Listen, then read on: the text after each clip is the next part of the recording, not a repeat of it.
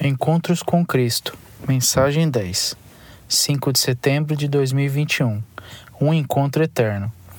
Hoje encerrarei a série Encontros com Cristo. O título desta mensagem e meu foco será Um encontro eterno. O livro de Apocalipse revela o que acontecerá no fim dos tempos, quando cada um de nós será julgado. O nosso verso tema está em Apocalipse 20, versículo 12 eu vi os mortos, grandes e pequenos, em pé diante do trono de Deus. Cada um de nós terá um encontro com Jesus, nosso juiz, que determinará o nosso destino.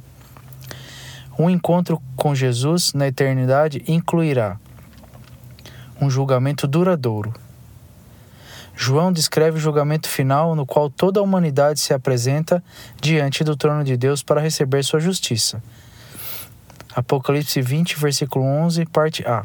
Eu vi um grande trono branco.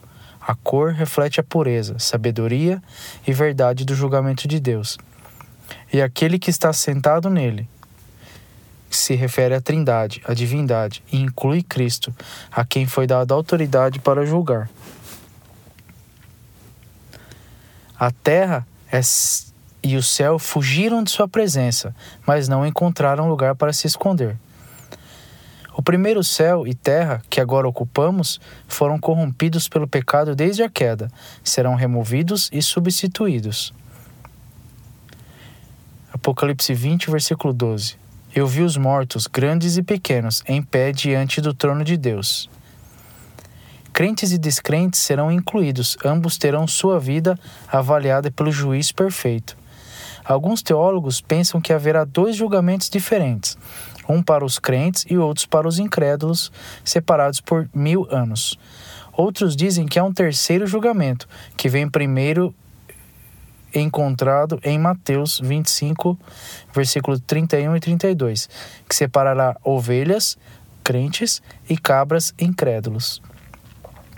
Esta passagem indica que cristãos e não cristãos são julgados perante o trono branco. E os livros que está em Apocalipse 20, versículo 12, na parte B, foram abertos, incluindo o livro da vida, e os mortos foram julgados de acordo com o que haviam feito, conforme está registrado nos livros. Os livros, plural, Daniel 7, 10, registros de nossas ações, incluindo palavras, pensamentos, ações e atitudes, fornecem a evidência sobre a qual cada um de nós é julgado. O livro da vida também o livro da vida do Cordeiro, lista os nomes de todos os verdadeiros crentes, cada pessoa salva que foi redimida pelo sangue de Cristo. Os nomes foram escritos antes da criação do mundo. Uma vez que um nome é escrito, ele nunca pode ser apagado. Então você não precisa temer a perda da sua salvação. Todos os seus pecados foram expiados. Apocalipse 20, verso, 30, verso 13. O mar entregou seus mortos, e a morte e a sepultura desistiu de seus mortos. Todas as pessoas retornarão à existência corporal para serem julgadas. E todas foram julgadas de acordo com seus atos. Os descrentes serão condenados por seus pecados e sua rejeição a Jesus. Os crentes cujos nomes aparecem no livro da vida serão poupados, mas suas vidas também serão examinadas por como viveram como pessoas redimidas no reino de Deus. Os atos registrados dos crentes evidenciam sua confiança em Cristo e são a base para determinar suas recompensas. 1 Coríntios 3, versículos 13 ao 15. Mas no dia do julgamento, o fogo revelará a qualidade do trabalho de cada trabalhador. O fogo mostrará se o trabalho de uma pessoa tem algum valor. Se a obra sobreviver, o trabalhador receberá uma, compensa, uma recompensa. Mas se a obra se queimar, o trabalhador sofrerá grande perda. O trabalhador será salvo, mas como alguém que mal consegue escapar por uma parede de chamas. Como você está usando como você está usando a vida, o tempo e os recursos que Jesus lhe deu? Apocalipse 20, versos 14 e 15. Então a morte e a sepultura foram lançados no lago de fogo. Este lago é a segunda, este lago de fogo é a segunda morte. A morte física é a primeira. Esta segunda morte refere-se à morte espiritual permanente, inevitável. E todo aquele cujo nome não foi achado registrado no livro da vida foi lançado no lago de fogo. Morte, que começou com a queda no pecado, será destruída quando Cristo retornar e ressuscitar os crentes para a vida eterna, para nunca mais morrer, destruindo assim o último inimigo e levando à renovação de toda a criação.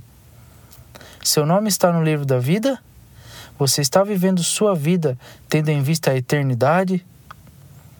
O encontro com Jesus na eternidade incluirá experimentar um novo ambiente. Apocalipse 21, versículo 1. Então eu vi um novo céu, céu físico e espaço, e uma nova terra, pois o velho céu e a velha terra haviam desaparecido. A remoção do primeiro céu e da primeira terra, que foi amaldiçoado por Deus, elimina o mal, o pecado, o sofrimento e a morte. Os estudiosos divergem sobre se o velho céu e a velha terra serão totalmente destruídos e substituídos por uma criação inteiramente nova ou renovada, como a transformação, glorificação dos corpos ressurretos dos crentes. Isso está em 1 Coríntios 15, versículos 35 ao 54 e Filipenses 3, 21. Os novos céus e a nova terra serão eternos, perfeitos, puros, um lugar onde não existe nenhum mal, nenhum envelhecimento, nenhuma degradação, um mundo cheio da justiça de Deus. Acho que será semelhante à nossa terra atual, mas sem a maldição do pecado. Será a terra como Deus originalmente pretendia que fosse, o Éden restaurado. Apocalipse 21, versículo 1, a parte B. E o mar também se foi não significa que não haverá corpos d'água na nova terra.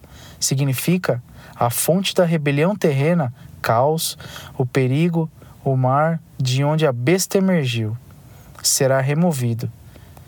E vi a cidade santa, a nova Jerusalém.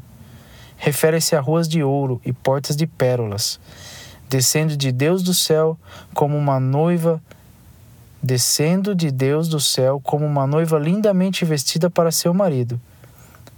A igreja, composta de todos os crentes que residirão na Nova Jerusalém, são retratados como a nova como a noiva de Cristo. Isso soa como um lugar que você gostaria de estar? Um encontro com Jesus na eternidade incluirá existindo na presença de Deus. Apocalipse 21, versículo 3.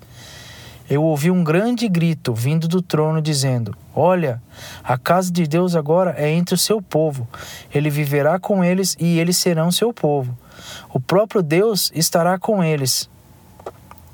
No céu, estaremos em contato constante com o próprio Deus. Ele permanecerá conosco. Chega de incapacidade de ouvir a Deus ou de sentir que Ele está longe, que estamos separados dele. Apocalipse 21, versículo 4. Ele enxugará de seus olhos toda lágrima, e não haverá mais morte, tristeza, choro ou dor. Todas essas coisas se foram para sempre. Deus, ele reverterá a maldição que entrou no mundo por meio do pecado humano, trazendo tristeza, dor, sofrimento, enfermidade e morte. Apocalipse 21, 5. E aquele que está sentado no trono, o próprio Deus, disse: Olha, estou fazendo tudo novo. E então ele me disse: Escreva isto, pois o que eu digo a você é confiável e verdadeiro. Vários membros da família ouviram esta resposta em oração. Escreva que esta foi uma instrução para João registrar as verdades contidas nos versículos 1 e 4. O novo céu e nova terra, a nova Jerusalém, a presença de Deus, sem tristeza, dor ou morte. Apocalipse 21, versículo 6. E também disse: Está consumado. Eu sou o Alfa e o Ômega. Primeiras e últimas letras gregas. O princípio e o fim. O Deus, Pai, Filho e Espírito, cumpriu seu propósito, completou o plano de redenção, destruindo seus inimigos e salvando seus filhos. Deus é o Alfa e o Ômega, porque existia antes da criação. Ele vive fora do tempo, contém e controla toda a criação, e ele renovará todas as coisas. Apocalipse 21, 6, parte B. A todos os que têm sede, eu darei de graça das fontes da água vi da vida. Água da vida fluindo do trono de Deus e do Cordeiro. Este mundo te deixa com sede, insatisfeito, não cumprido, sente que algo está faltando? Sempre procurando por algo que proporcione paz, contentamento, liberdade de culpa ou arrependimento? Você deseja justiça, estar bem com Deus? Essa sede espiritual só pode ser satisfeita por meio da intimidade com Deus, que será incompleta na terra, mas será totalmente satisfeita quando você beber da água da vida. Jesus ofereceu a água da vida à mulher samaritana no poço. Isso está em João, capítulo 4, dos versos 10 ao 14. E as pessoas que assistiam à festividade dos tabernáculos. Isso está em João 7, 37 e 38. E ele a oferece a você. Apocalipse 21, versículo 7. Todos os que foram vitoriosos herdarão todas essas bênçãos. Vitoriosos? Sobre o quê? Sobre o pecado que leva à morte, sobre si mesmo, confiando em seus esforços em vez de se lançar na misericórdia e graça de Deus, se você for vitorioso. Apocalipse 21, 7, parte B. E eu serei o seu Deus, e eles serão meus filhos. Essa adoção eterna resulta em contínua intimidade com Deus, com todas essas bênçãos herdadas, à medida que você vive constantemente em Sua presença. É isso que você deseja? Então dê um passo. Espere. Estamos nos fins dos tempos? Minha resposta: viva todos os dias como se fosse.